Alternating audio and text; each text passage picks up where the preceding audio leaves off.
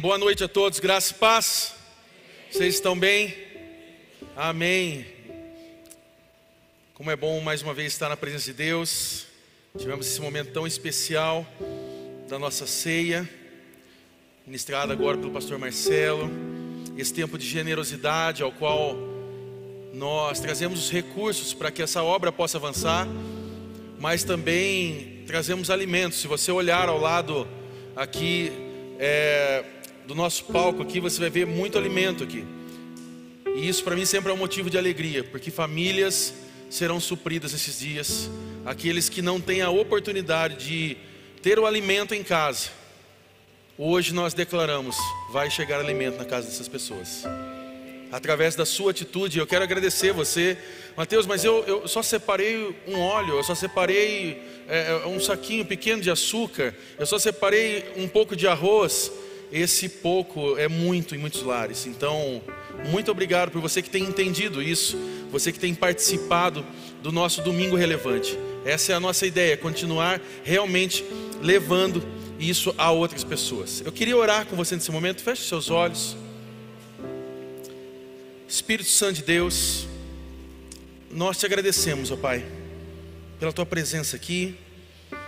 Pedimos que a tua palavra fale conosco, que o Senhor nos toque, Senhor, e que essa série de mensagens não seja apenas mais uma série, mas seja um despertar do Senhor, um despertar do teu espírito sobre nós, aonde possamos avançar como igreja e ver realmente a tua igreja vivendo a tua palavra.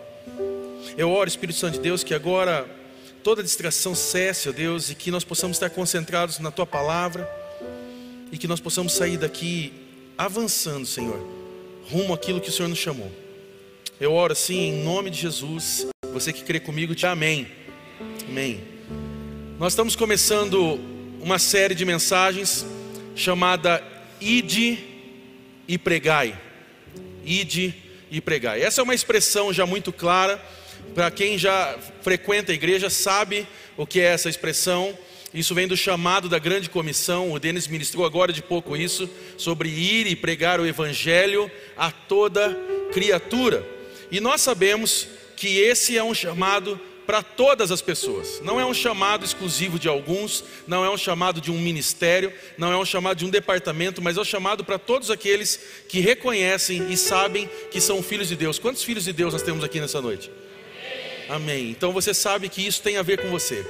E uma das coisas que me chama a atenção nesse contexto é que por muitas vezes nós podemos estar dentro da igreja, nós podemos participar da celebração, nós podemos nos envolver com tudo isso, nós podemos estar aqui exatamente agora, tomando a ceia memorial, participando da parte financeira da igreja, dos dízimos, ofertas, nós podemos trazer o alimento, participar até mesmo ajudando é, é, num, num bazar, num brechó, nós podemos estar servindo aqui e mesmo assim não estar cumprindo o ID ao qual Jesus nos chamou.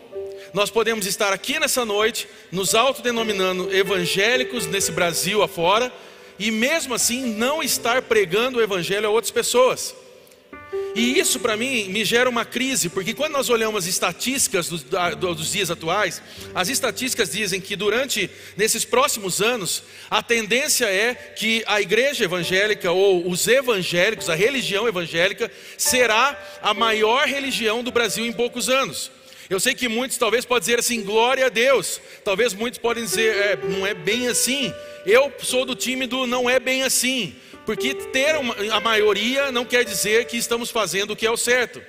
Estar realmente sendo a igreja, a maior igreja evangélica, ou ser a maior religião do Brasil, não quer dizer que estamos cumprindo com aquilo que Jesus nos chamou.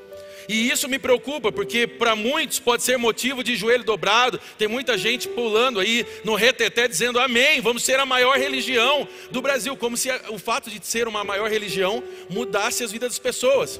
A minha preocupação é que se nós formos então essa maior religião, como estão dizendo, se nós não tocarmos a vida das pessoas e o Brasil não for transformado, então isso pode se tornar não bênção, mas agora uma catástrofe. E então tudo isso pode reverter contrariamente ao reino de Deus. E se isso não te preocupa, isso me preocupa demais. porque eu sei que eu tenho um papel aqui em Piracicaba, eu represento um papel de pastorear uma igreja, de cuidar de pessoas, de falar em nome de. Eu tenho que todos os dias chegar aqui e falar em nome de Deus a muitas pessoas. O que eu falo aqui hoje pode tocar uma vida, mas pode destruir uma vida. E eu sei da responsabilidade do peso que eu e todos os pastores dessa igreja carregam, por muitas vezes que nós vamos aconselhar, por muitas vezes que vamos orar por pessoas, por muitas vezes que somos colocados na parede com perguntas assim, é, tremendas, difíceis, e nós temos que pedir a ajuda do Espírito Santo de Deus. Mas ao mesmo tempo que eu vejo também essa crise dentro desse contexto, eu também vejo uma luz no fim do túnel.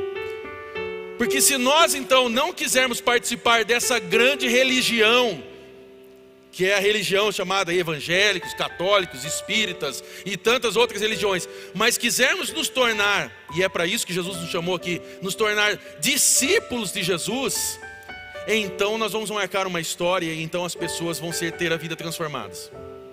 Eu creio de verdade que o que Deus está nos chamando, nos chamando a nossa igreja, é para que eu e você possamos assumir um compromisso de discípulos, de filhos de Deus e não apenas de um mero seguidor de uma religião ou frequentador de uma igreja. Nós costumamos falar aqui que é, aqui na comunidade de restauração você não vai conseguir ficar muito tempo sentado numa cadeira, porque nós começamos sempre a dialogar sobre o serviço. Se você olhar nas camisetas dos nossos voluntários, você vai ver aí nas camisetas escrito atrás: servir, cura. E nós cremos fielmente nisso que o servir a Deus nos cura, cura vidas. Nós podemos, através do nosso serviço, abençoar pessoas, mas nós, ao abençoar pessoas e servir pessoas, nós também somos curados, nós também somos transformados. Por muitas e muitas vezes, eu e nossos voluntários aqui, todos nós como voluntários, ao servir pessoas, servimos muitas vezes pessoas nas áreas ao qual nós também estamos fragilizados. E é muito interessante isso, essa, essa manobra, essa engenharia do Espírito Santo de Deus, que ele muitas vezes coloca a gente para poder abençoar e tocar vidas, na qual a área nós também estamos precisando de ajuda.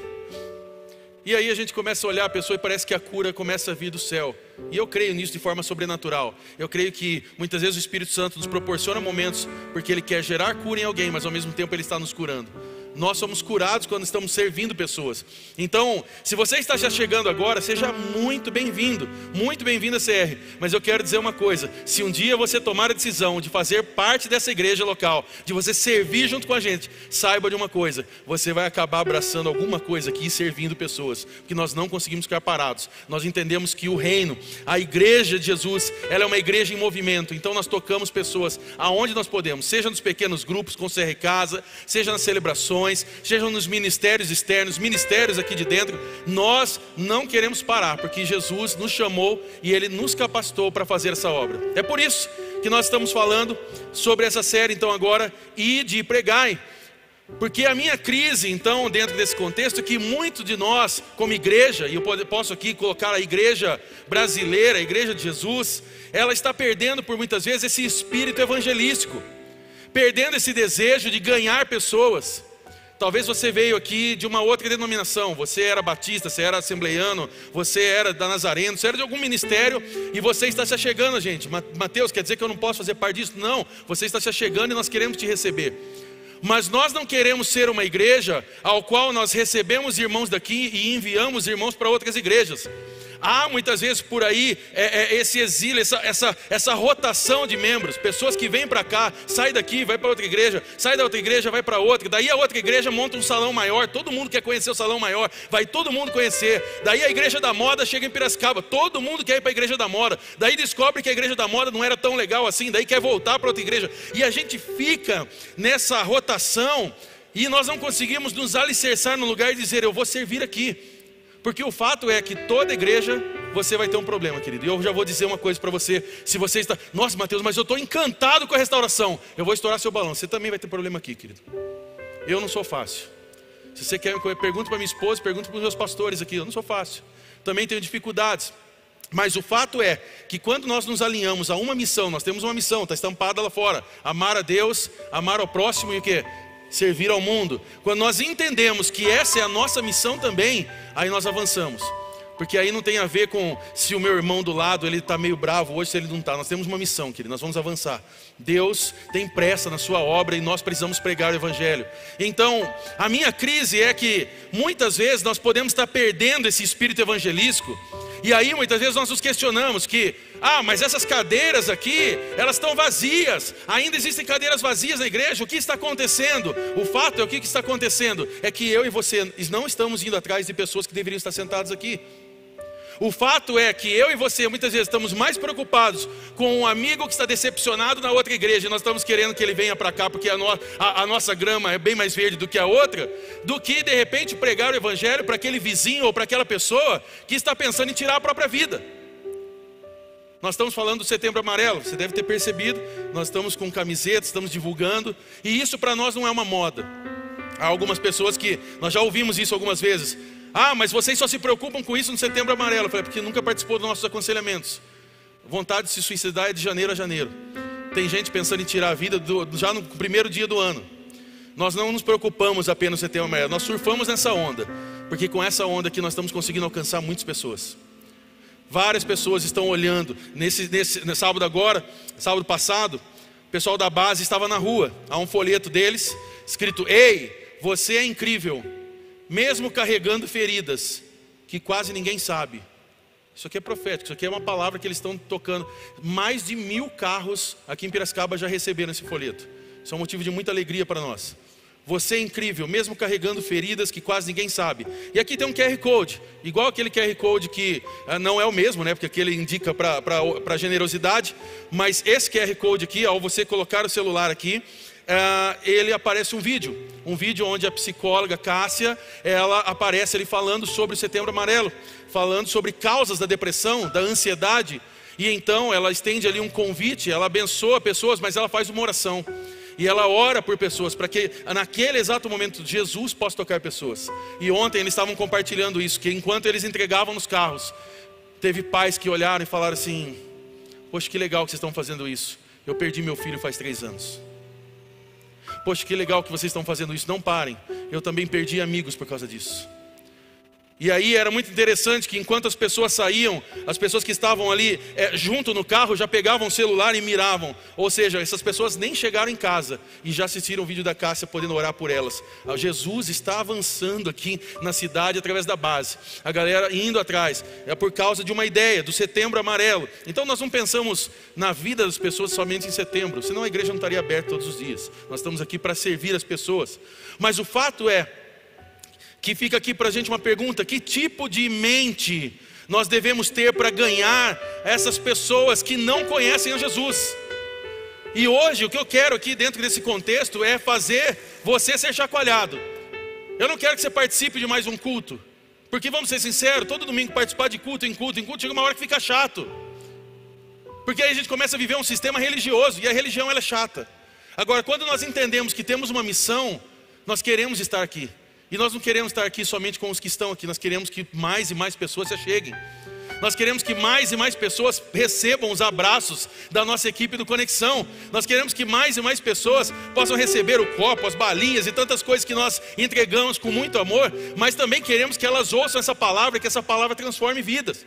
Então nós não queremos ser uma sociedade anônima, um grupo reservado, não é um grupo VIP aqui dentro. A igreja ela é a única instituição no mundo que não é feita para os seus membros, é feita para os de fora, para nós alcançarmos pessoas lá fora. Então, existem três princípios gerais aqui que nós podemos trabalhar aqui para nós rompermos medos e preconceitos com aqueles que estão lá fora. Porque a minha preocupação é que talvez no decorrer da nossa caminhada, eu sei que tem gente que quer evangélico, eu sou evangélico de berço, tem gente que fala, eu sou crente de berço, nasceu já falando aleluia. Né, tem gente que já saiu da, do hospital ali já, já quase que orando em língua. Né? Eu sei que tem gente que tem uma caminhada longa aí. Tem, ah, eu vim de uma família evangélica, eu vim de uma família já sacerdotal, tenho pastores da família e tal. Glória a Deus por tudo isso. Mas se você não trouxe esse legado sobre a sua vida e não continua pregando o evangelho, então isso aí vai morrer. E nós não podemos aceitar isso. Você é a pessoa que Deus preparou nessa noite para você poder impactar as pessoas que estão ao seu redor. Você é a pessoa escolhida por Deus para tocar em pessoas ao qual eu e outras pessoas aqui não vão chegar. E aí nós falamos assim: ah, mas aquela pessoa ela não se achega a Deus, parece que ela não quer vir, mas ela não quer vir porque talvez você não chamou.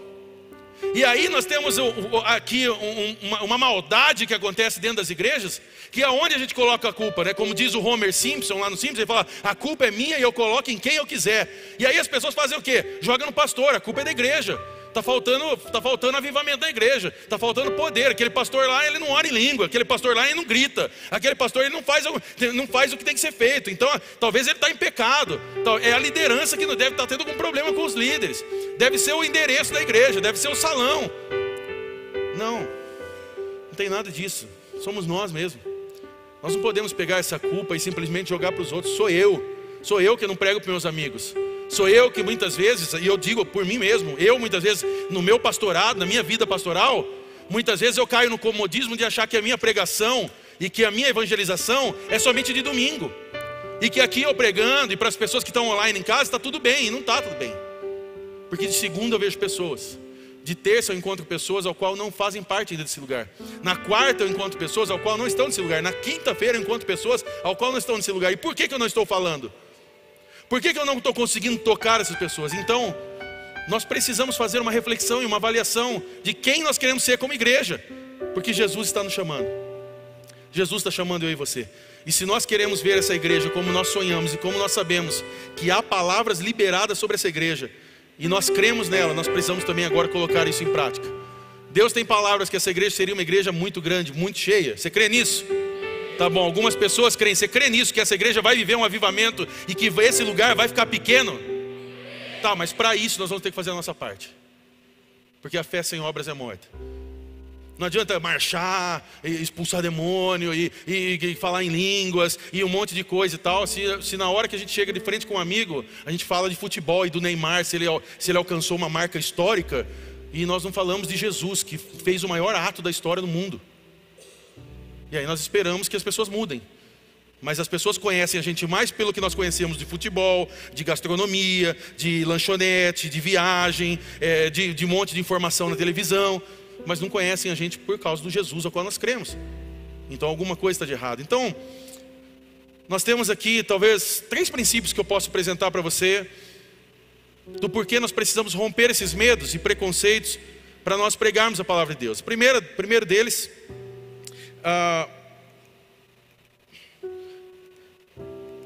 há uma frase até de João Calvino, muito interessante, que ele diz o seguinte: o Evangelho não cai das nuvens como chuva por acidente, mas é levado pelas mãos dos homens para onde Deus o enviou. Nós entendemos exatamente nisso e cremos nisso que Calvino nos propõe, que o Evangelho não cai das nuvens, ele chega às pessoas através de pessoas. Então, esses três pontos que eu gostaria de falar, o primeiro deles é o tamanho do amor de Deus pelo mundo. O tamanho do amor de Deus pelo mundo. João 3,17 diz: Porque Deus enviou seu Filho ao mundo, não para que condenasse o mundo, mas para que o mundo fosse salvo por ele. Jesus está falando isso a um religioso. Jesus está falando isso a alguém que conhecia das Escrituras. Jesus está dizendo isso. Ou seja, o que Jesus está nos propondo aqui, que nós devemos amar mais as pessoas e julgar menos. Eu estava assistindo um vídeo essa semana, ontem, antes de ontem, um vídeo que uma igreja aqui do Brasil, acho que de Curitiba, se não me engano, ela já gravou há muito tempo, uns, uns seis, sete anos atrás. E nesse vídeo eles fazem uma entrevista com as pessoas na rua, é, perguntando para as pessoas o que elas acham de Jesus, o que elas acham da igreja, o que elas acham das coisas da, da, em relação à igreja de Jesus. E, e então vai, pessoas vão falando assim: olha, igreja é o lugar para buscar a Deus. Igreja é o lugar sim. Jesus é uma pessoa muito boa. Ah, Jesus é mais um profeta. Ah, Jesus, eu não sei se eu acredito. E as pessoas vão falando coisas assim. E de repente, nesse vídeo, se, se talvez é, no decorrer da série, pode ser que eu passe ele. Mas chega num momento e há uma moça, é, é uma moça nova, bonita, ela está de cabelo azul, com um piercing no nariz. E então ela fala assim: Olha, a igreja é um lugar que deveria acolher as pessoas.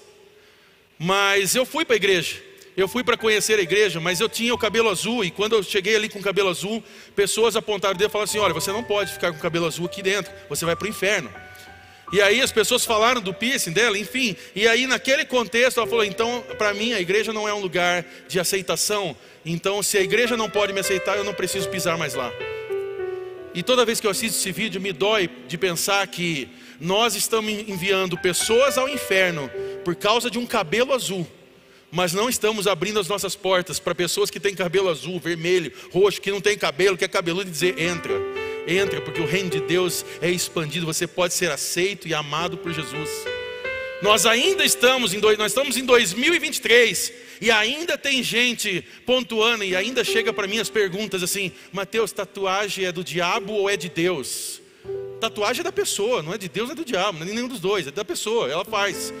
Mateus, você está querendo defender aqui tatuagem, você quer ir contra a tatuagem? Não, é que para mim é uma pauta que não deveria estar sendo discutida pela igreja. Nós estamos preocupados em tentar trazer Levíticos 19 lá para a pauta de agora, não, porque pelos mortos não ferirei a vossa carne, não pode, não pode, não pode, não pode. E o vizinho seu que está pensando em se matar, você não alcançou ele, mas a tatuagem do irmão já está preocupado. Tem gente que está preocupado com boné. Ah, não pode tocar de boné. Aliás, o que você está fazendo de boné? Né? não pode, não pode. Por que, que não pode? Ah, não pode boné. Porque ah, o boné, sei lá, mata os cabelos. Se for por causa disso, até entendo. Ah, não pode. Não pode, não pode o tipo de roupa. E a gente está perdendo tempo nisso aí e expulsando pessoas. E ao invés da igreja ser o lugar de falar, ei, venha, Mateus quer dizer que então escancarou tudo, pode tudo. Essa, é a ignorância do religioso.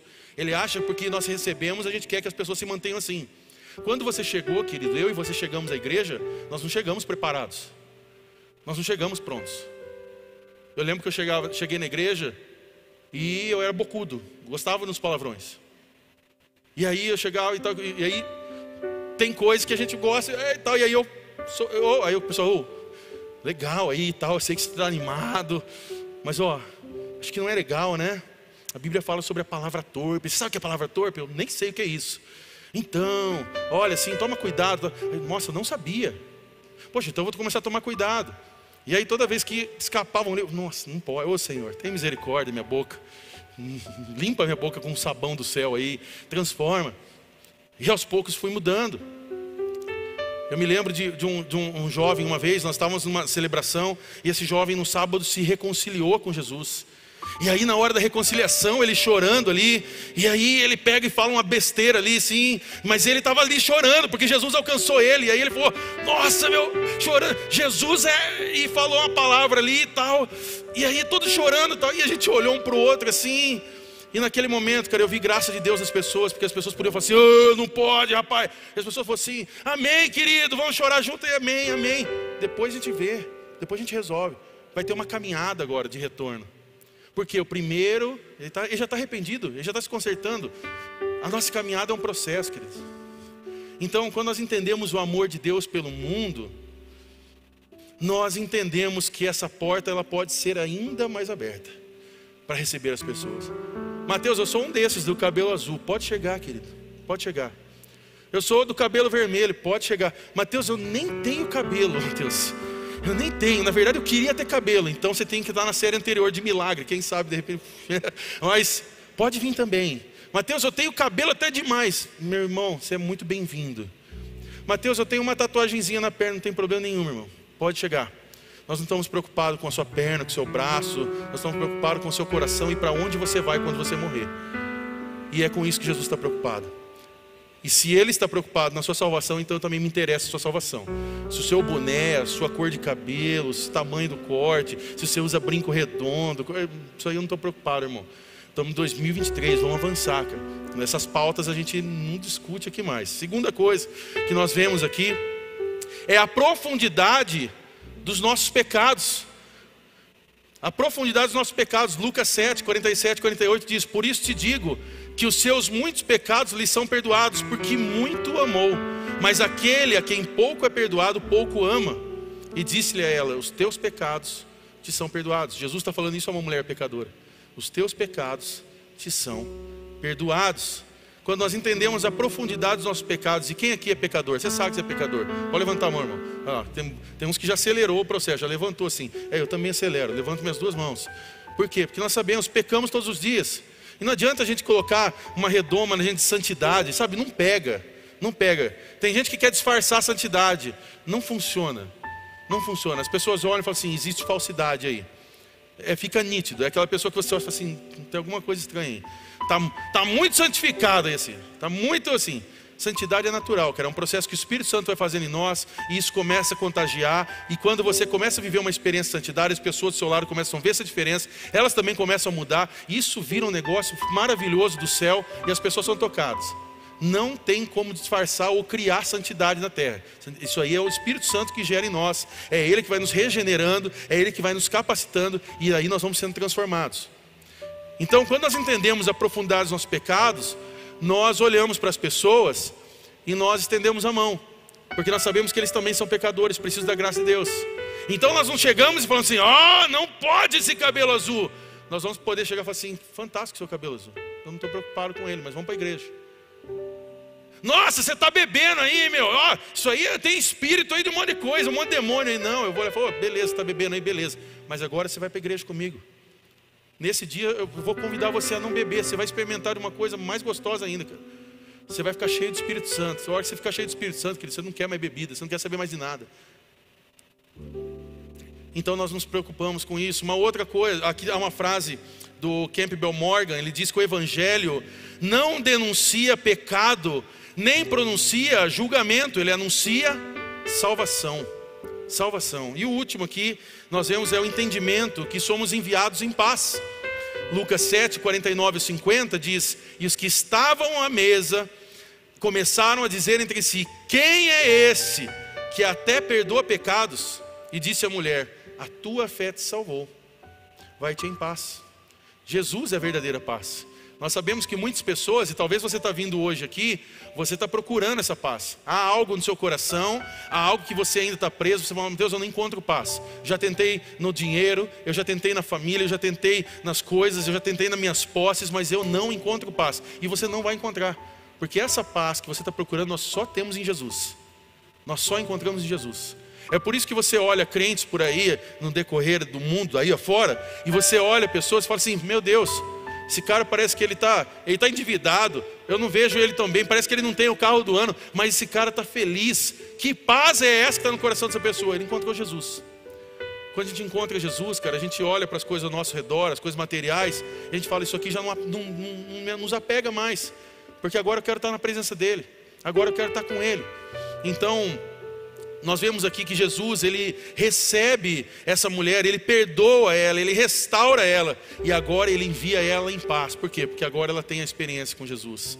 Ah, William White, ele diz algo interessante, ele diz: "O nosso Deus é um Deus missionário. Nosso Deus é um Deus missionário. Por isso que Deus amou o mundo de tal maneira que enviou seu filho unigênito para que todo aquele que nele crê não pereça, mas tenha a vida eterna. Aí está a prova do nosso Deus missionário, um Deus que enviou o próprio Filho. O pastor Marcelo acabou de ministrar isso na nossa ceia memorial. Mas eu quero com você, avançando, ler Lucas capítulo 10, do versículo 1 ao 11. Lucas capítulo 10, do versículo 1 ao 11. E é nessa passagem que nós vamos trabalhar hoje, essa mensagem. E aqui nós temos então o envio, Jesus está enviando 72 discípulos e agora a igreja está começando a avançar, ela está começando a ir a outros lugares. Lucas capítulo 10, versículo 1 ao 11. Depois disso, o Senhor designou outros 72 e os enviou dois a dois adiante dele a todas as cidades e lugares para onde ele estava prestes a ir. E lhes disse: A colheita é grande, mas os trabalhadores são poucos. Portanto, Peçam ao Senhor da colheita que mande trabalhadores para a sua colheita. Vão, eu estou enviando como cordeiros entre lobos. Não levem bolsa, nem saco de viagem, nem sandálias, e não saúdem ninguém pelo caminho. Quando entrarem numa casa, digam primeiro paz a essa casa. Se houver ali um homem de paz, a paz de vocês repousará sobre ele. Se não, ela voltará para vocês. Fiquem naquela casa e comam e bebam o que lhes derem pois o trabalhador merece o seu salário. Não fiquem mudando de casa em casa. Quando entrarem numa cidade e forem bem recebidos, comam o que for posto diante de vocês. Procurem os doentes que ali houver e digam-lhes: O reino de Deus está próximo de vocês. Mas quando entrarem numa cidade e não forem bem recebidos, saiam por suas ruas e digam: Até o pó da sua cidade, que se apegou aos nossos pés, sacudimos contra vocês. Fiquem certos disso, o reino de Deus está próximo. Você pode repetir isso? O reino de Deus está próximo. Então nós estamos vendo aqui, Jesus está enviando os discípulos, ele está agora direcionando e agora eles estão indo para vários lugares. Nós começamos a ver então a expansão do reino de Deus e agora começamos a ver a igreja, agora o projeto que Jesus tinha de construir a sua igreja agora se desenvolvendo. Agora eles estão indo de dois em dois espalhados para uma missão a qual Jesus está designando.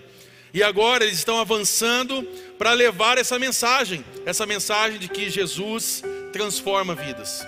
E isso é muito interessante nós olharmos, porque quando nós olhamos para uma história como essa, nós vemos que ela, na verdade, ela é o começo, que ele, ela é esse fio agora condutor que nos leva até a igreja atual, agora a igreja de 2023.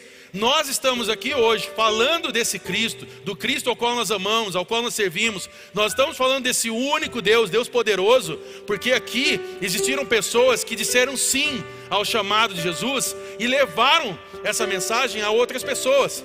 E é por isso que nós estamos aqui. Nós somos a continuação. Nós somos a continuação desse fio condutor que está nos levando e que daqui a pouco nós vamos passar esse bastão a outros. Eu quero crer aqui e declarar em nome de Jesus que os seus filhos e filhas vão pregar o Evangelho.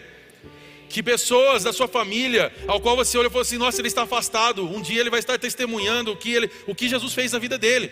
Seus filhos vão viver experiências sobrenaturais com Jesus. E nós vamos poder passar o bastão para outros. Nós vamos poder passar e dizer: agora é sua vez. Ontem eu estava num acampamento em Rafar, pregando lá, e Fui pregar, o pessoal da base, da base Music foi tocar é, junto lá conosco. E então, é, antes de começar a celebração ali, o louvor já rolando, as coisas, e antes de eu ministrar a palavra, o Espírito Santo falou muito forte comigo: ore por pessoas que estão sofrendo bullying. Eu falei, meu Deus, isso é da minha cabeça. Porque eu até brinco aqui, que eu falo que muitas vezes o Espírito Santo me usa muitas vezes para falar com pessoas que estão pensando em suicidar. E aí eu até falei para eu chamei a Marcela, falei, Marcela, vem cá. Deus está falando comigo alguma coisa aqui, eu não sei, que é isso mesmo e tal, para orar sobre bullying. Aí ela virou e falou assim: Ué, Deus abriu uma nova caixinha na sua cabeça aí, vai, vai fundo. E eu falei: Mas eu, tô, eu vou orar mais um pouco aqui e tal. E eu comecei a orar e começou a vir uma dor, uma dor, um desejo, assim, uma vontade de chorar. É como se eu estivesse sentindo a dor daqueles jovens que estavam ali. E aí eu, eu já tinha, eu, há poucas semanas atrás, eu orei a Deus pedindo isso. Falei: Deus, comece a colocar em mim a dor que as pessoas sentem por não estar na sua presença. Essa é uma oração que você deveria fazer. Deus, coloca a dor que as pessoas sentem por não ter o Senhor. E eu comecei a sentir aquilo ali no físico, deu vontade de chorar, chorar, e as pessoas ali cantando, pulando, e eu chorando ali. E eu falei, Amém, Amém. A gente começou a celebração ali, e antes de começar a palavra, eu chamei, falei, eu quero chamar pessoas, crianças, adolescentes, jovens, sei lá, adultos que estiverem aqui, que já passaram por experiências de rejeição pessoas ao qual sofreram bullying. E quando eu comecei a falar isso, eu comecei a ver uma criança chorando ali, um adolescente chorando aqui, um jovem chorando aqui. E eu falei: se você, que já se sentiu rejeitado pelos pais, a hora que eu falei isso aí, virou uma choradeira, eu falei: pode vir à frente. Não, não posso pregar antes de, de, liberar algo sobre a vida de vocês agora.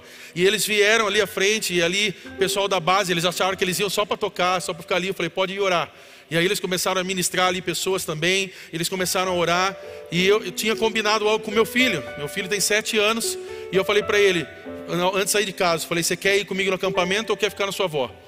Aí ele falou, ah, eu quero ir no acampamento. Eu falei, não, você vai ficar na sua avó. Ele, não, não quero, eu não quero ir lá, não, eu quero ir no acampamento com você. Eu falei, então você vai, só que é o seguinte, você vai com uma missão. Eu falei, você vai orar por pessoas lá. Ele falou, mas como assim? Você vai querer que eu pegue no microfone e ore? Eu falei, não, você não precisa pegar em microfone, calma, já vai chegar seu tempo. Eu falei, mas você vai orar por pessoas. Ele falou, mas eu posso orar baixo? Eu falei, pode. Não precisa orar alto. Eu falei, não é, não é, o volume que chega no céu, é a sua, sua oração. Eu falei, você pode ficar tranquilo. E ali ele falou, então tá bom. E eu fiquei feliz da decisão dele ali. E ali começou a acontecer as coisas. E de repente veio uma criança mesmo, que sei lá, 8, 9 anos ali sim, na frente e chorando muito. E eu olhei para ele, peguei e falei assim: vai. Aí ele olhou e falei: vai, ora. E aí ele pegou, falou, é aquele? Eu falei, é aquele. Ele, tá bom. E ali o Rafael Pop, um dos nossos bateristas, estava ali orando já por aquele menino. E ele chegou e ele abraçou aquele menino. E ele começou a orar. E aí a gente orando por pessoas e eu olhava e ele estava ali, Deus, em nome de Jesus, e tal, e não sei o quê. E eu, meu Deus, cara, Deus está fazendo, cara, Deus está fazendo.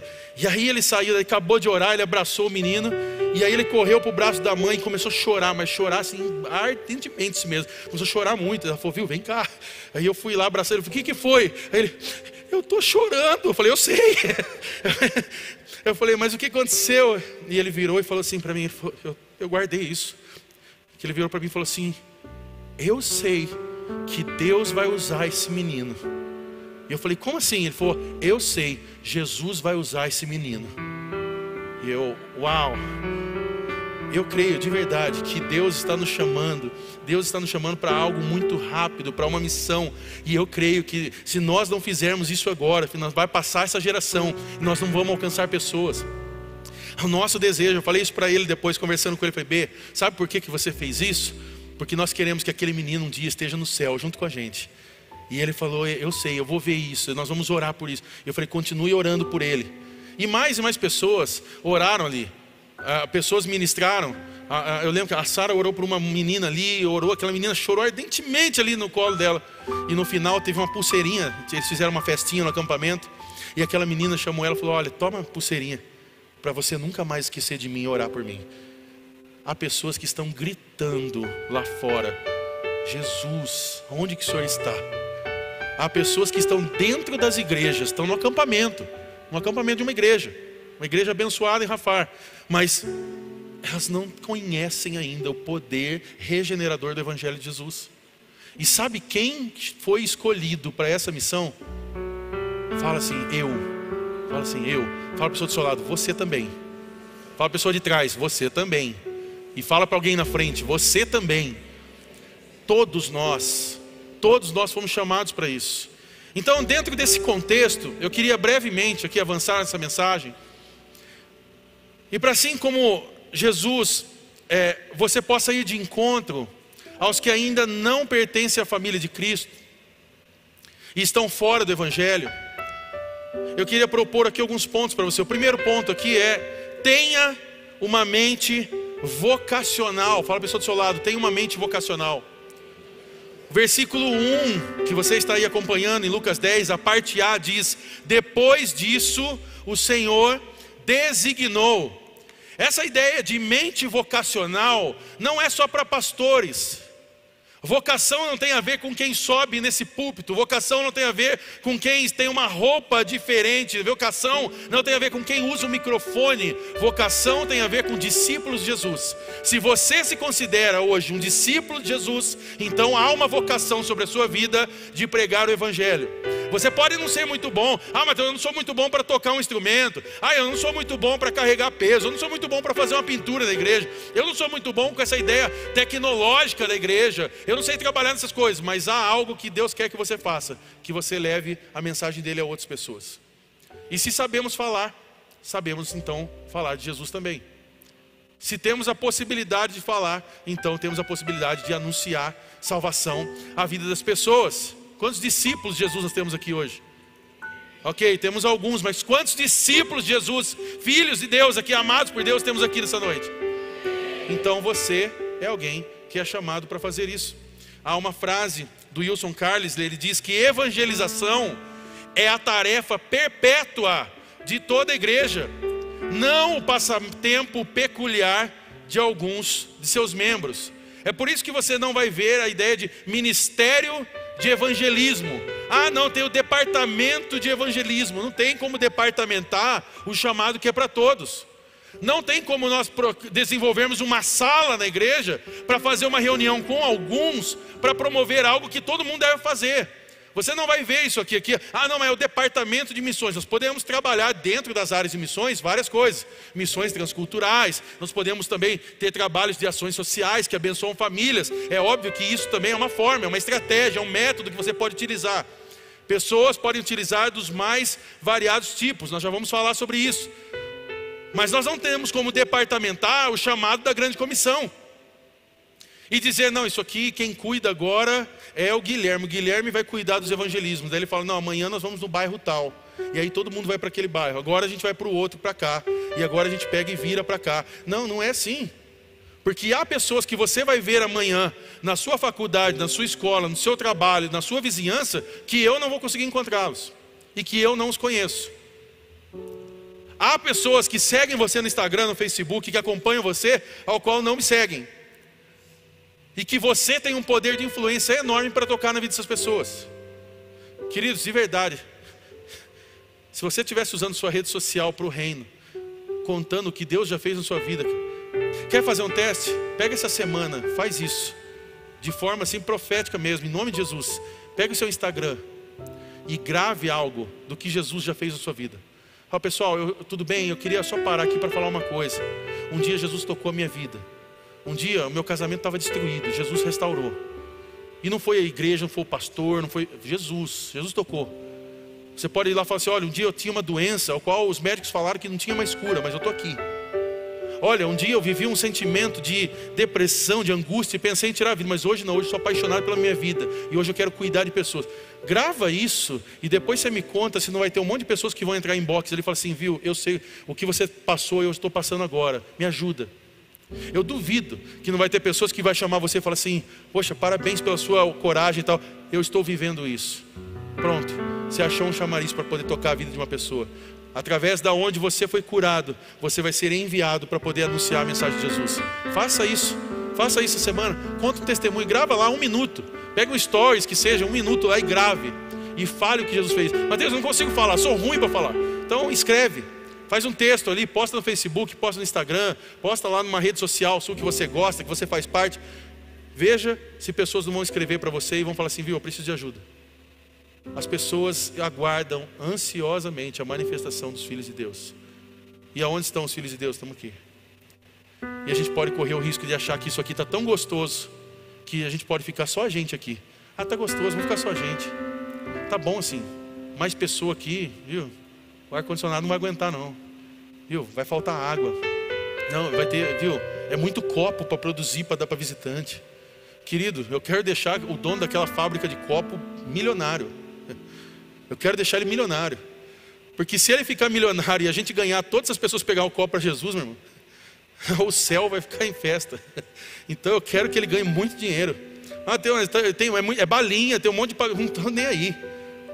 Dinheiro investido em vidas que são transformadas é o maior investimento que eu posso fazer na terra. É melhor que comprar casa, é melhor que comprar carro. Porque nós estamos abençoando pessoas que estão sendo salvas pelo poder de Jesus. Então, segunda coisa aqui, Tenha uma mente do todo e não parte. Tenha uma mente do todo e não parte. A parte B do versículo 1 diz: Outros 72, e os enviou dois a dois. Repita comigo: outros. Ou seja, aqui nós estamos falando de mais gente. Muitos vieram antes. Só que agora Deus está chamando nós. E daqui a pouco tem outros. Daqui a pouco tem aquelas crianças que eu estava falando. Daqui a pouco vai chegar um tempo da história que eu creio em nome de Jesus que meu filho vai estar pregando e que ele vai estar anunciando Jesus e que eu vou estar sentadinho aqui, ouvindo também, ouvindo a próxima geração, ouvindo a geração na verdade do agora, ouvindo eles anunciando o que Jesus fez na vida deles, podendo contar as suas histórias, contar os seus testemunhos. Então, Jesus não vai usar somente eu ou você ou só essa igreja. O reino de Deus ele é muito amplo. Eu louvo a Deus por muitos ministérios que são espalhados nessa cidade. Eu amo a comunidade de restauração, eu amo esse lugar, mas eu amo os ministérios que estão espalhados por aí. Às vezes as pessoas falam assim: ah, não, mas o legal é a igreja, parede preta, church, não sei o que tal. Cara, se isso é usado para alcançar pessoas, amém. Nós vamos fazer de tudo para alcançar pessoas, menos pecar. É isso que nós cremos. Mas eu louvo a Deus por aquelas irmãzinhas de coque que intercedem até hoje por muitas famílias. Igrejas pentecostais. Ah, mas eu não gosto de igreja pentecostal, grita muito lá, o pessoal só fica berrando. É, mas tem muita senhorinha ali, meu, se não fosse o joelho delas, essas igrejas não estavam de pé. Tem muita senhorinha do coque ali, filho, que é, parece que elas têm um contato VIP com Deus. Parece que quando elas começam a orar, parece que elas conseguem entrar numa sala ao qual a gente nunca entrou. E meu Deus, que a gente tem acesso também em nome de Jesus Que o Espírito Santo nos leve à presença dEle.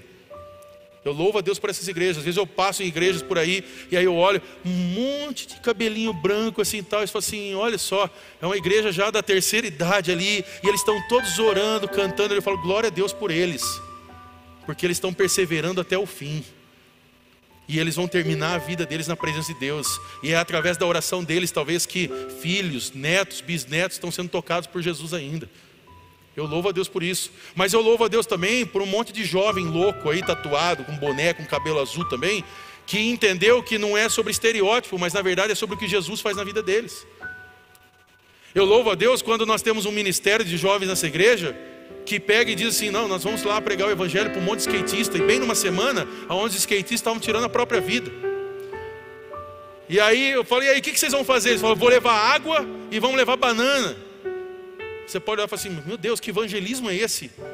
Vai levar água e banana para as pessoas? É, mas o skatista, quando ele vai fazer a manobra, ele tem cãibra, ele precisa comer banana. Eles levaram banana, levaram água gelada, um calor imenso. E aí o que acontece? Aqueles caras começam a olhar e falam assim: de onde vocês são? Oh, a gente é da igreja e tal. Mas o que, a igreja está fazendo aqui? Por que, vocês têm que estar aqui? Não, a gente está aqui porque a gente quer estar aqui. A gente ama vocês. Toma uma água. Não, mas tem, tem, não tem que pagar nada. Está pago. Já pagaram para você tomar. Não, a, pode pegar banana à vontade. Pode comer o caixa inteiro se quiser. E aí acontecem os milagres, como aconteceu. Chega um rapaz e fala assim, viu? Então vocês evangelizam gente aí com skate? Foi evangelismo. Nosso sonho é ganhar skatistas para Jesus e um cara pega e dá uma pista extremamente cara, já está aí fora, e daqui a pouco começa a montagem dela. Nós vamos ser a primeira igreja, talvez em Piracicaba, com uma pista de skate. Mateus, mas igreja e pista de skate, é, a gente vai usar todas as formas possíveis para alcançar pessoas para Jesus. Eu, ah, Mateus, mas pista de skate dentro da igreja, não está legal isso aí. Não, não está legal sua religiosidade, meu irmão. Porque eu tenho certeza, em nome de Jesus, que esses caras vão vir para dar uma manobra ali, o Espírito Santo vai estar tá dando uma manobra muito maior neles. Eles vão vir para vir aqui, não, eles vão vir para dar um olho para fazer não sei o que, o Espírito Santo só vai estar tá tocando eles aqui. Ó.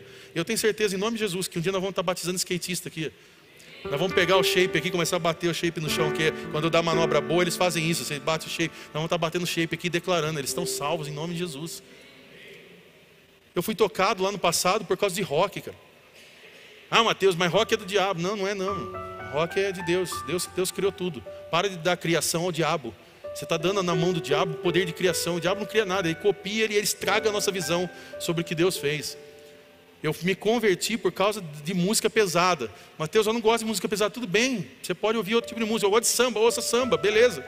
Eu gosto só de louvor. Ouça só louvor, querido. Mas saiba que no meio desse louvor, às vezes tem rock, tem pop, tem rock, tem um monte de coisa ali misturada. É louvor, bem amém. Eu estava ouvindo meu barulhinho ali. E aí um dia o professor de inglês falou: traduza essa música aqui. E pensa numa banda barulhenta, assim, uma banda bem barulhenta, chama Mortification. Eu aconselho você, eu vou postar na minha rede social, você vai ouvir lá depois. Você não vai aguentar ouvir. Quem não gosta vai falar misericórdia, mas não é misericórdia, é glória a Deus. Porque se eu estou hoje falando para você, tem a ver com aqueles caras lá. Uma banda australiana. E aí, ele, o, pastor, o, pastor o, o, o, professor de inglês traduz essa música. A música chamava Jeová Si. E aí eu comecei a traduzir. Mas está estranho isso aqui. Está mais barulhento das coisas que eu ouvia. E eu estava começando ali a conhecer Metallica, Guns N' Roses, é, Iron Maiden e tal. Aí de repente, nossa, gostei desse negócio aqui, é mais barulhento, meu. Falei, eu vou ouvir mais. Me deu duas semanas, eu estava de joelho na frente entregando a vida para Jesus, meu. Se não fosse o tal do rock que muitos condenam, hoje não estava aqui. Deus usa as estratégias que Ele quer, como Ele quer. E às vezes, Deus está querendo colocar estratégia sobre a sua vida para você alcançar pessoas. Às vezes é um futebol que você vai marcar com pessoas, nós vamos marcar um futebol. Mas um futebol evangelístico, eu vou começar a falar de Jesus com eles. Antes de jogar, a gente vai fazer uma leitura bíblica. Ou depois ali, para apaziguar as brigas do futebol, a gente vai, trocar uma ideia. Talvez Deus vai dar uma estratégia para você, mulher, de fazer um chá da tarde, sei lá, algum momento. Você vai chamar amigas. Ó, oh, chazinho na casa, bolo, vem cá, vamos bater papo. E elas acham que vão tudo para fofocar, para falar mal da vizinha. A hora que elas chegam lá, você fala assim: então, queria falar com vocês de Jesus. Ela fala, nossa, é Jesus, a gente vai compartilhar um pouquinho aqui. E na hora que você vê, tem uma chorando, tem uma compartilhando a dor. E aí você vai poder orar, tocar a pessoa. Você crê nisso, querido? Você crê nisso, verdade? Que Deus pode usar você. Isso tem a ver com ousadia, querido. Isso tem a ver com Deus poder usar você para a glória dele. Imagina você, dentro de pouco tempo, você batizando pessoas aqui. Você fala, meu Deus, eu nunca achei que esse cara ia ser crente. E agora ele está vindo aqui se batizar na minha igreja, vai caminhar comigo. Eu creio nisso, eu creio nisso. Quando a gente pensa de forma pequena, de forma míope, assim, nós estamos na contramão do Evangelho. O Evangelho é amplo demais. Ou seja, a vida cristã ela é muito grande para ser vivida de forma pequena. E pode ter certeza que nós nunca vamos realizar nada grande com visão e mente pequena. Se você quer fazer parte de uma igreja que sonha grande, então eu quero convidar você a fazer parte desse lugar. Porque nós sonhamos grande, nós queremos avançar. Nós não vamos pensar pequenos. Ah, Mateus, mas sabe o que é? É que isso aqui eu não concordo. Tudo bem, mas nós vamos avançar. Ah, Mateus, sabe que a, a cor dessa parede, tudo bem. Eu me lembro que uma vez uma pessoa chegou e falou assim: Deus mandou falar para você que não pode pintar a parede de preto. Eu falei, ué? Deus falou para mim que é para pintar de preto. Aí a pessoa parou. Ela falou, como assim? Eu falei, você está vendo? Deus fala comigo também. Não, é porque preto não é uma cor boa. Eu falei, ó, isso aí pode ser racismo, preconceito, pode ser tudo quanto é coisa. Mas para mim é a cor ideal da igreja. Aí ela falou assim: não, tem que pintar com outras cores. Eu não vou entrar em detalhes das cores que a pessoa pediu para pintar, meu irmão. Isso aqui ia virar uma bagunça. Eu falei, irmão, deixa eu falar uma coisa para você. Isso aqui é só estrutura. Se o seu coração e as pessoas não estiverem lá com o coração, tanto faz para mim. Não importa a parede. Nós podemos pintar de branco, amarelo, rosa, pôr telão de LED, tirar telão de LED, luz que pisca, fumaça. Se as pessoas não tiverem com o coração em Jesus, meu, não adianta de nada. Tem muito lugar que é estético, mas não tem presença de Deus. E aí passou um tempo tal, pintamos de preto, pintou de cinza. Ah, um dia a pessoa vem chorando. Oh, meu Deus, isso aqui está maravilhoso de lindo. Falei, é, tá. Glória a Deus. Ficou muito bom as cores, tudo ficou. Porque não é sobre isso. Não é sobre essas coisas. A gente tem que pensar grande, querido. Pense, fala a pessoa do seu pense grande. Há uma frase do Brian Green, ele diz que a evangelização deve ser uma atitude que permeia todas as atividades do cristão. E aqui avançando, terceiro ponto, tenha uma mente global. Versículo 1, a parte D diz: A todas as cidades e lugares para onde ele estava prestes a ir. Ou seja, a questão não é aonde chegamos, a questão é aonde precisamos chegar. Deus quer nos usar para alcançar esse bairro, Jardim Caxambu. Deus quer nos usar para nós alcançarmos Piracicaba. Deus quer nos usar para começar a alcançar as cidades vizinhas. Você sabe disso já, eu já falei aqui.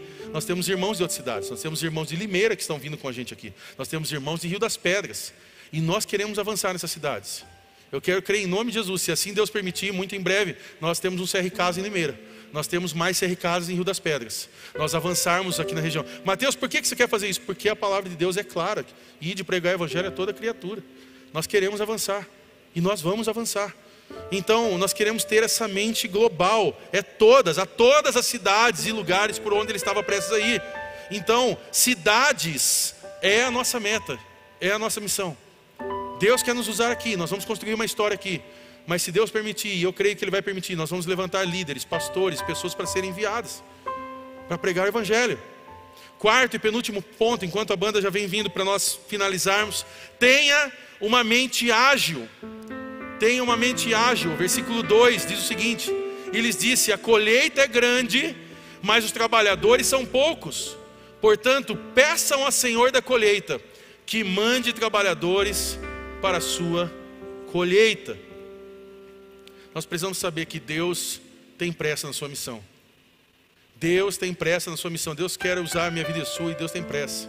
Há pessoas nesse exato momento que talvez estão pensando em tirar a sua vida. Nós estávamos falando hoje, a Cássia estava contando para nós hoje no grupo que hoje, na verdade, é o dia oficial sobre essa questão, sobre essa pauta que de setembro amarelo, sobre a prevenção ao suicídio. E eu tenho certeza que hoje é um dia que no mundo espiritual, o mundo espiritual fica em guerra. Por quê? Porque é exatamente nesse dia que muitas vezes o diabo quer envergonhar famílias que estão por aí afora e colocar derrota sobre famílias. Mas eu creio em nome de Jesus que isso não vai acontecer. Eu creio que em nome de Jesus Deus está levantando um exército de pessoas que vão pregar o Evangelho e que nós vamos continuar assim, falando de setembro amarelo para o resto da nossa caminhada, mas nós vamos alcançar essas pessoas, nós vamos tirar pessoas da morte para a vida. Pessoas que talvez estão chegando à igreja com depressão, com ansiedade, daqui a pouco elas vão falar assim: Eu encontrei um Cristo e hoje eu tenho paz. Hoje eu vou ser enviado em paz. Agora essa depressão não me pertence mais, mas agora eu quero falar do amor de Jesus que me transformou a outras pessoas. Precisamos ter essa mente ágil. E por último, tenha na mente o senso de urgência. Tenha na mente um senso de urgência. O versículo 4 diz: Não levem bolsa, nem saco de viagem, nem sandálias, e não saúdem ninguém pelo caminho. O Eugene Smith, ele diz algo interessante, ele diz: toda idade é ideal para evangelização. Deus não tem netos. Toda idade é ideal para evangelização. Deus não tem netos. Quando eu estava orando sobre essa série, e é por isso que eu chamei meu filho ontem, falei: vai. Não, mas vou, vai orar. Vai ter encontro com Jesus, vai ter experiências com Jesus. Ah, Mateus, mas depois disso ele chorou, ele chorou, ele chorou porque Jesus está com ele, Jesus está cuidando dele. E a ah, Mateus, mas será que não é cedo demais? É nessa conversa que nós vamos segurando os nossos filhos e vamos dando YouTube, Netflix para eles poderem viver, e daqui a pouco eles falam assim: Eu não quero esse Jesus, não. Não quero seguir isso aí, não. Isso aí é muito chato. Por quê? Porque eles não tiveram conexão com o que está acontecendo aqui. Eles não tiveram nenhuma expressão, eles não tiveram nada em volta deles para que eles poder, possam ver e falar: Jesus é real. Quando ele ora por aquele menino e depois ele vem e fala assim: aquilo ali para mim, eu falei: Deus já começou a colocar autoridade na vida dele. E eu sei que ele tem chamado de profeta. E aí ele olha e fala assim: Papai, eu sei que Jesus vai usar a vida daquele menino. Eu falei: O quê? Eu sei que Jesus vai usar a vida daquele menino. Detalhe: um dia antes, um outro pastor foi pregar lá, daqui da cidade também. E esse menino foi chamado à frente, ele ministrou esse menino. E ele orou sobre a vida desse menino que Deus iria usá-lo. Bernardo nem sabe disso. E então, só vem uma confirmação, Deus confirmando sobre o coração dele, para ele testificar na vida daquele menino, que ele ia ser usado. Detalhe: aquele outro menino que, ao qual ele orou é um baterista. O Bernardo, apesar de preguiçoso, ele ainda é baterista. Eu falei, não sei o que está acontecendo, mas Deus está fazendo conexões. E a gente acha que é muito cedo. Não, não é muito cedo. Está claro que toda idade é ideal para evangelização. Deus não tem netos. Não dá para ficar adiando o que Deus já nos chamou para fazer. Então, finalizando essa mensagem, eu quero fazer você refletir em algo: que a evangelização, evangelismo, é o único propósito da nossa vida que nós não vamos poder aplicar na eternidade. É o único propósito da nossa vida que nós não podemos aplicar na eternidade. Quando estivermos diante do Senhor, nós não precisamos mais evangelizar, porque aqueles que estão salvos já estarão com Cristo Jesus. Então, o que nos resta então, Mateus? Nos resta o agora. Resta a gente fazer diferença agora. Você consegue imaginar que amanhã, na sua empresa, pode ser um lugar estratégico que Deus escolheu para salvar pessoas? Imagina você no seu trabalho amanhã, você está lá na sua empresa, eu sei que tem vários empreendedores aqui, empresários, tem empresas aqui muito bem sucedidas, tem empresas que estão começando e vão se tornar bem sucedidas em nome de Jesus. Tem pessoas que têm seu negócio e de repente você vai chegar ali na sua empresa ou no seu trabalho, aonde você trabalha, e você vai chegar ali e vai ter pessoas que vão ser alcançadas por Jesus. Porque na verdade nunca foi sobre empresa, querido. Quem é filho de Deus sabe, a gente não abre empresa para ganhar dinheiro, a gente abre dinheiro para, a gente abre empresa para salvar pessoas. Dinheiro é só uma consequência do que Deus faz no meio dessa história. Eu tenho percebido isso em toda a minha caminhada de vida, em todas as empresas que eu já tive, em todos os negócios que eu participei, nunca foi sobre o recurso, sempre foi sobre salvação. E aí Deus vai acrescentando. Aí Deus acrescenta um negócio fechado, Deus acrescenta um, um, contato, uma ponte com alguém que vira um negócio muito bom. Mas nesse momento você já, já orei por pessoas, já abençoei pessoas. E Deus sempre faz conexões. A engenharia de Deus é perfeita. Pensa que amanhã você pode chegar no seu trabalho e você ser usado para a glória de Deus. Você vai vender, você vai fechar negócios em nome de Jesus, você vai ter testemunhos ali, você vai abençoar pessoas, você vai poder abençoar alguém, de repente Deus vai pôr no seu coração, você vai chegar um cliente seu, você vai dar um desconto para ele, ele vai falar, por que você está dando esse desconto? Estou dando esse desconto porque Jesus mandou, só vai, leva embora, vai, vai, vai, vai, pode pegar, leva embora, está feito o negócio, vamos embora, mas de repente você vai tocar em alguém ali, que alguém foi lá para comprar algo com você, você vai falar assim, ei, vem cá, está tudo bem? Não, está tudo bem, está tudo bem mesmo? Ah, você sabe que é assim. A, a segunda pergunta, a, a, segunda pergunta, a repetição da mesma pergunta é fatal. Tá tudo bem? Tá, tá tudo jóia. Mesmo? Não, não está. E aí, a partir dessa conversa, você conseguir fazer isso? Imagina vocês mulheres, eu sei que tem aqui salões de beleza, aqui tem lugar de fazer unha, lugar de fazer cílios. Tem um monte, eu nem sei mais quantos assim tem. Às vezes a Má fica falando assim, fala, não, esse aqui coloca os fios, eu chamo de fiozinho no olho, né? Então coloca os fiozinhos no olho assim. Aí tem outro que faz a unha. Aí tem outro que não é o cabelo. Aí tem outro que é massagem. Aí tem um monte de coisa. Mas imagina você mulher no seu lugar, lá no salão de beleza, no, nesse lugar aí onde você reconstrói uma outra mulher. E aí, nesse bate-papo ali de mulheres, imagina só a fofoca cessar desse lugar e começar a ter palavras inspiradoras ali sobre Jesus. Eu estava conversando ontem, eu não me lembro com quem, que estava me contando é, sobre pessoas que são uh, mulheres ali que muitas vezes são elas, elas cobram um valor muito alto, classe sim, nível alto, para receber mulheres para fazer tratamento de cílios e não sei o quê, mas trazer mensagens de encorajamento, como se fosse de repente uma psicóloga estética, sei lá. É como se fosse uma, sei lá, uma mistura aqui da Cássia com a Ju, com um monte de gente aqui, com um monte de mulher, e todo mundo ajudando a mulher. Então ela vai lá, ela começa a mexer no olho e tal, só que ela começa a trazer mensagem de esperança. E pagando, as mulheres pagando caro por isso, muito caro. Diz que é coisa tipo 5, 6 mil, para ela poder ficar lá e ouvir um conselho. Eu não quero acabar com o negócio dessas mulheres. Mas eu poderia dizer, em nome de Jesus, profeticamente, que Deus poderia levantar vocês, mulheres aqui, se você quiser cobrar caro do seu serviço, aí é você. Mas Deus poderia usar você de graça, através da graça dele, para tocar a vida de mulheres. Imagina o seu salão ser repleto de mulheres. Fala assim: o que, que acontece? Não, ela é muito boa, ela é profissional. Mas ela traz uma palavra, e a oração daquela mulher, meu Deus. Olha, eu pago nem que for mais caro fazer o cabelo com ela, porque eu também quero levar embora esse Jesus que está com ela. Querida, receba isso em nome de Jesus. Que amanhã seja um dia de transformação. Você, homem, seja um lugar de transformação da sua empresa. Que não seja um lugar apenas de pensar no dinheiro. Deus, Deus é o Deus de provisão. Mas Deus é o Deus de missão. Ele está nos chamando para ir e pregar. Eu quero fechar essa mensagem dizendo que há dois grupos de pessoas no mundo. O primeiro deles é os que vão receber bem o Evangelho. Esse é o primeiro grupo. Os que vão receber bem o Evangelho. Mas há um segundo grupo, os que não receberão o Evangelho. Meu convite para você nessa noite, e meu desafio, meu encorajamento para você, é que você não faça parte dos que não levarão o Evangelho a outras pessoas. Se coloque de pé, quero orar com você.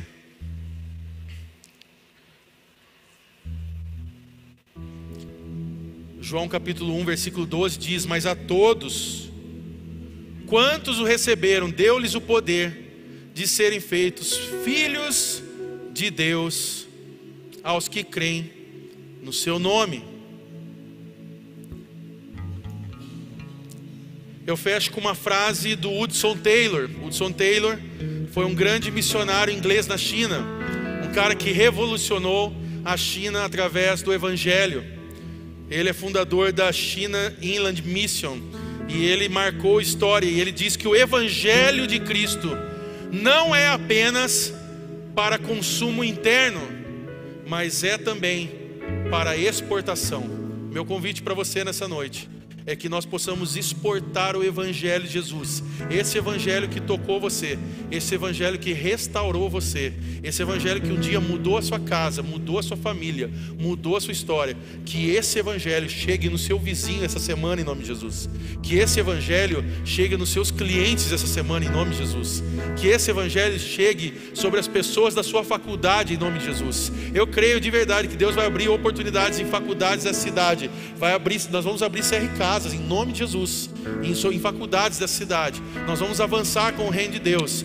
Deus vai te dar possibilidades, estratégias, e você hoje receba essa ousadia do céu em nome de Jesus, para você ser usado para a glória dele. Eu quero crer em nome de Jesus que você vai ter testemunhos para contar aqui durante esses próximos dias. Eu quero encorajar você a algo. Semana que vem, eu quero encorajar você a trazer uma pessoa. Repita comigo: uma. Uma. Não, pedindo, não, não, não, é, não precisa ser mais. Mateus, não pode ser duas? Não, uma. Uma. Por que, que não pode ser duas? Porque quando a gente fala de mais, a gente já não pega nenhuma. Então é uma. Você vai convidar uma pessoa, orar por uma pessoa. Essa semana você vai entrar em oração. Espírito Santo, quem é essa pessoa que o Senhor quer que eu traga? Quem é essa pessoa que tem um vazio lá dentro? Quem é essa pessoa que eu preciso trazer? Talvez o Espírito Santo vai mostrar alguém que dorme com você na sua casa. Talvez vai mostrar um parente.